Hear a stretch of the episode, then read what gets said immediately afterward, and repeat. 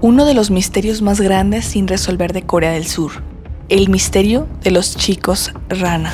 Te contaré todo sobre este caso en este mismo episodio. Comenzamos. Esto es ¿Qué pasa en Asia? Un espacio dedicado a hablar sobre crímenes y misterios sin resolver del continente asiático. Yo soy Karina, mejor conocida como Karina Fuli. Disfruta este viaje auditivo. Comenzamos. Hola de nuevo en otro episodio más. Este sin duda es de los casos que más han investigado y que más han tratado de resolver, pero que siguen habiendo muchas incógnitas. Este caso ya tiene sus añitos, pero aún así, a ver qué te parece.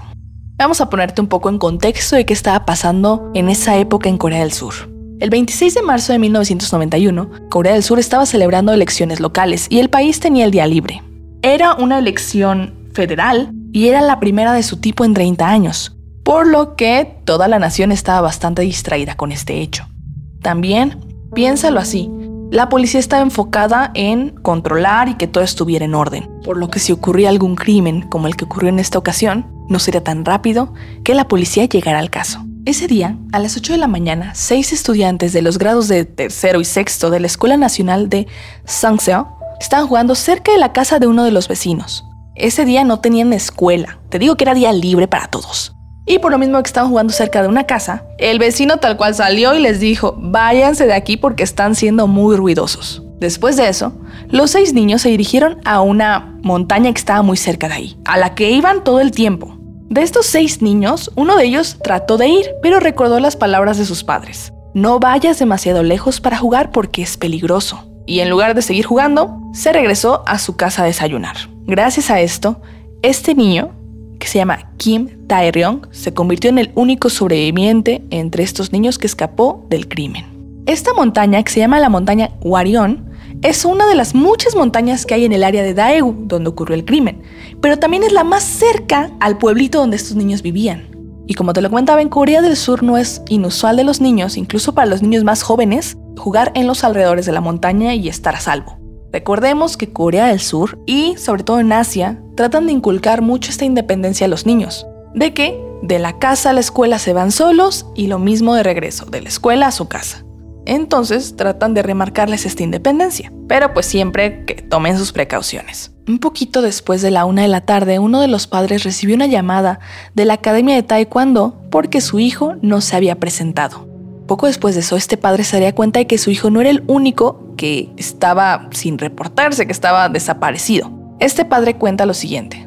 Un amigo nos contó que vio a los cinco niños y que cuando le preguntó a los niños a dónde se dirigían tan entusiasmados, uno de los niños contó que se irían a buscar salamandras a la montaña. Tomemos en cuenta que mucho de este caso, al ser tan importante y al haber ganado tanta relevancia y ser conocido como uno de los grandes misterios de Corea del Sur, este caso estaría lleno de testimonios de los vecinos o de gente que pudo haberlos visto. Por eso te voy a contar otro testimonio de un chico que no estuvo con ellos, pero que cursaba cuarto grado en la misma escuela. Él dice que no vio a los niños, pero dejó un importante testimonio.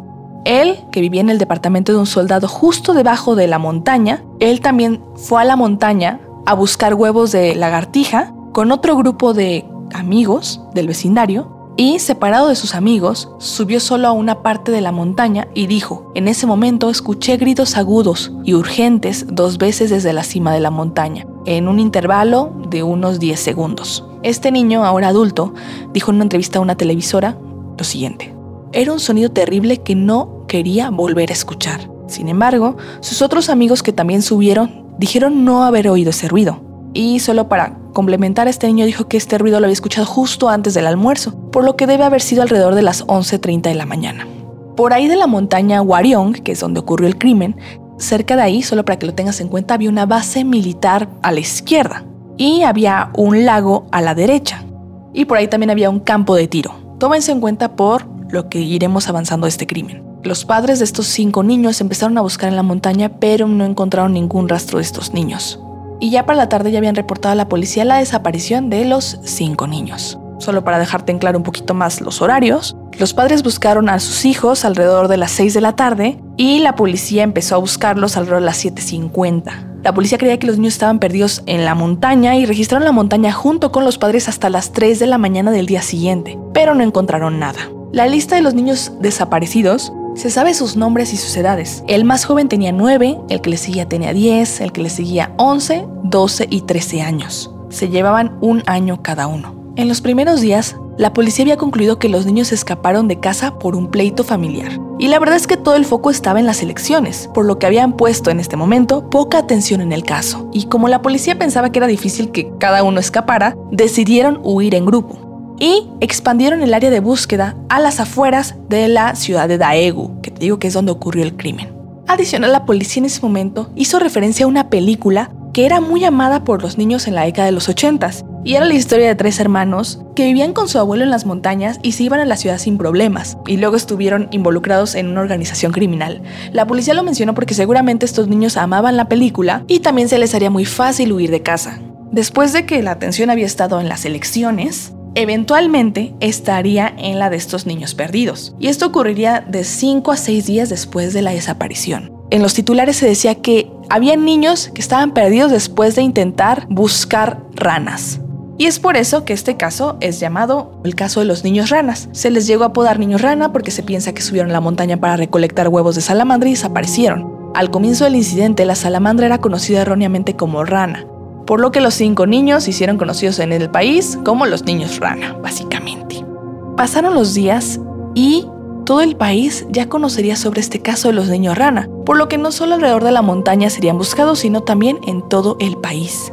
El caso llegó a tal escala se llegaron a movilizar más de 300.000 personas durante cinco años para realizar 48 búsquedas en montañas, 43 búsquedas en puestos de control japoneses, así como mil instalaciones de asistencia social y organizaciones religiosas. Aquí el tiempo hizo una parte clave, debido a que, como estaban las elecciones, le tomaron poca importancia al caso desde el minuto uno y se esperaron desafortunadamente a que fuera demasiado tarde.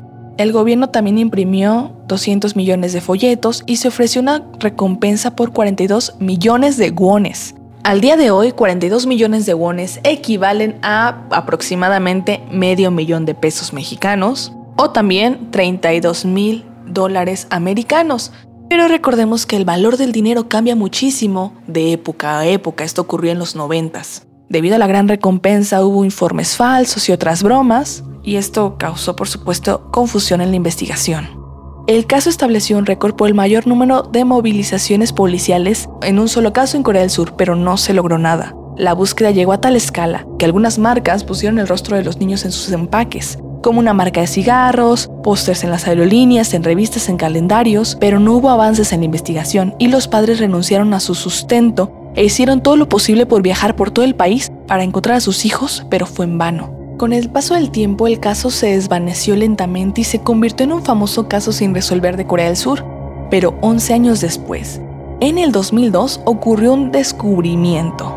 Para el 26 de septiembre del 2002, la comisaría recibió una llamada telefónica. La llamada era de un anciano que estaba bastante asustado porque dice que estaba recogiendo bellotas en la montaña y vio un esqueleto.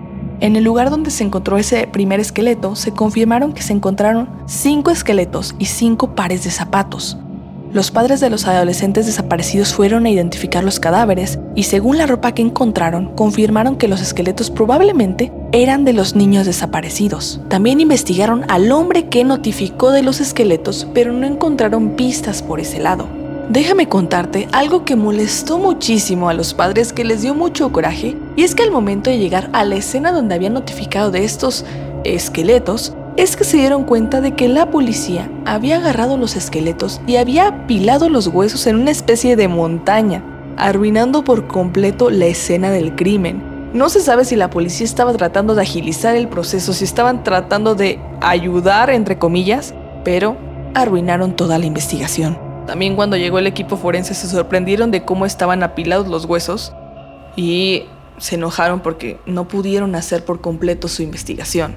Uno de los padres de estos cinco niños llegó a comentar lo siguiente en una entrevista. Él llegó a comentar que se enojó muchísimo de cómo la policía les señaló la pila de huesos y les señaló el lugar y les dijo, traten de identificar si estos son los de sus hijos o no. Al final la forma en la que los identificarían sería por la ropa la cual le sorprendió muchísimo de que la ropa estaba hecha nudo entre sí. El informe oficial de la policía indicó que debido a las condiciones climáticas del día de la desaparición, se perdieron y murieron de hipotermia. explicando por qué los encontraron juntos. Sin embargo, sus padres, inconformes con las discrepancias de la evidencia, lo refutaron. Creían poco posible que los niños se perdieran dado que se trataba de una zona que conocían perfectamente y que se encontraban a un par de metros de sus casas. También en su reporte oficial comentaron que encontraron casquillos de bala cerca de la escena. Y la explicación de la policía es que a 300 metros había un campo de tiro y cualquiera de los niños pudo haber levantado un casquillo para jugar con él. También quedaba la duda cómo nadie había visto los cuerpos por tanto tiempo. La realidad es que la policía tocó la escena del incidente y la dañó gravemente. Otra cosa que refuta mucho esta opinión de la policía de que murieron por causas naturales es que si hubiera sido así, hubieran estado visibles, no hubieran estado enterrados. Después de eso comentó alguien del equipo forense. Cuando un cadáver está justo sobre tierra, se va deteriorando o los animales llegan y despedazan el cuerpo, por lo cual los huesos hubieran estado separados. Sin embargo, los huesos estaban todos enterrados, lo que significa que alguien tuvo que haber acabado con la vida de ellos y meticulosamente ocultarlos. Lo que sí fue confirmado es que las balas que fueron encontradas cerca de los cuerpos de estos niños sí pertenecían a la división de infantería que estaba cerca de la montaña. Como había muchas quejas sobre la policía, fueron obligados a reabrir el caso, ya que los padres, ni los vecinos, ni nadie del pueblo aceptaría que fueron por causas naturales. Y a pesar de que se movilizó a 20.000 policías para realizar una investigación a gran escala y se confirmó más de 200 informes, desafortunadamente todo fue en vano, dejando muchas dudas. En cuanto a los esqueletos, había tres cráneos con agujeros no identificados, como si estuvieran magullados por instrumentos contundentes. Además, tampoco se encontraban los dientes del cráneo, que generalmente los dientes deben estar conectados a los huesos. Durante la excavación del sitio se encontraron múltiples casquillos, pero la policía no pudo confirmar si estaban relacionados con el caso, dado que se confirmó que los agujeros en los cráneos no fueron causados por balas. También se confirmó que la escena donde se encontraron los huesos no fue la escena del crimen. En conclusión, no se pudo encontrar el cabello en el sitio de los restos y faltaba una gran cantidad de dientes, por lo que se concluye que los huesos pudieron haber sido osificados en algún lugar antes de ser transportados al lugar para su entierro. Eso también explica por qué un gran número de policías que registraron la montaña no los encontraron y después, muchísimos años después, ya de repente, ahí estaban los huesos de los niños. Algunas personas creen que los agujeros en los cráneos sí fueron hechos por soldados en el campo de tiro del ejército que estaba cerca de la montaña, y la policía también sospechó que los soldados acabaron con la vida de los niños por error durante una práctica. Pero el ejército replicó energéticamente que ese día no se había organizado ningún entrenamiento de tiro. Para ver si los agujeros fueron causados por balas militares en servicio activo, la policía también probó con un cerdo, pero como resultado los agujeros causados por armas militares eran más grandes, por lo que se descartó las sospechas de los soldados. En este caso, los vecinos del lugar estaban descontentos con la policía. Además de que el caso fue desestimado por hipotermia, la policía no avisó al médico forense para que acudiera al lugar inmediatamente cuando se encontraron los esqueletos, sino que ellos mismos excavaron y apilaron los huesos, destruyendo la escena del crimen y por lo tanto destruyendo una gran cantidad de pruebas importantes, haciendo que el caso estuviera estancado. También el abogado de los padres hicieron una demanda hacia la policía por no haber hecho su trabajo apropiadamente, con el simple hecho de que arruinaron la escena del crimen, y a pesar de que se hicieron tres juicios, perdieron los tres juicios, ya que los jueces no llegaron a ningún veredicto que apuntara directamente la culpa a la policía, y dejaron hacer a los padres sus propias suposiciones.